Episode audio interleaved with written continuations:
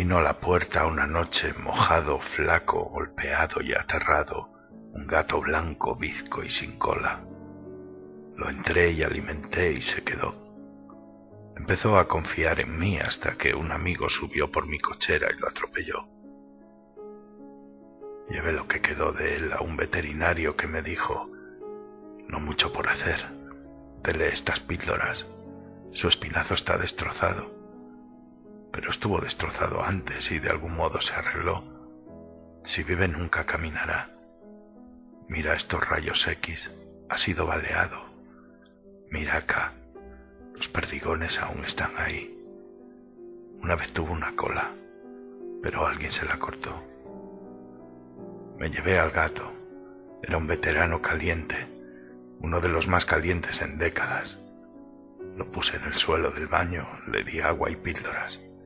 Él no comería, él no tocaría el agua. Yo sumergía mi dedo y mojaba su boca y le hablaba. No iba a ningún lugar. Puse un montón de tiempo de baño y hablé con él y lo toqué suavemente y él me devolvía la mirada con esos ojos bizcos azul pálido. Y cuando los días pasaron hizo su primer movimiento, arrastrándose con sus patas delanteras. Las de atrás no funcionarían. Lo hizo hasta en su cama. Se trepó y dejó caer.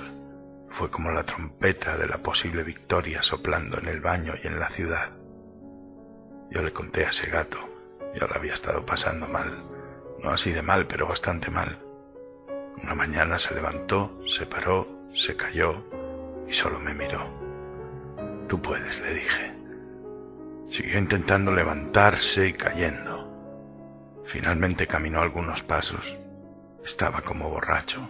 Las patas traseras no querían hacerlo y volvió a caer. Descansó y luego se levantó. Ya saben el resto. Ahora está mejor que nunca, bizco, casi sin dientes, pero la gracia regresó y esa mirada en sus ojos nunca se fue. Y ahora a veces soy entrevistado. Ellos quieren oír acerca de la vida y literatura y yo me emborracho y sostengo mi bizco baleado atropellado y derrabado gato y digo, miren, miren esto. Pero ellos no entienden. Ellos dicen algo como usted dice que ha sido influenciado por Celín. No, yo sostengo al gato. Por lo que pasa, por las cosas como esto, por esto, por esto. Sacudo al gato, lo sostengo, y la luz humosa y borracha está relajado. Él sabe. Es entonces cuando las entrevistas terminan aunque estoy orgulloso a veces cuando veo las imágenes más tarde, y ahí estoy yo, y ahí está el gato, y somos fotografiados juntos.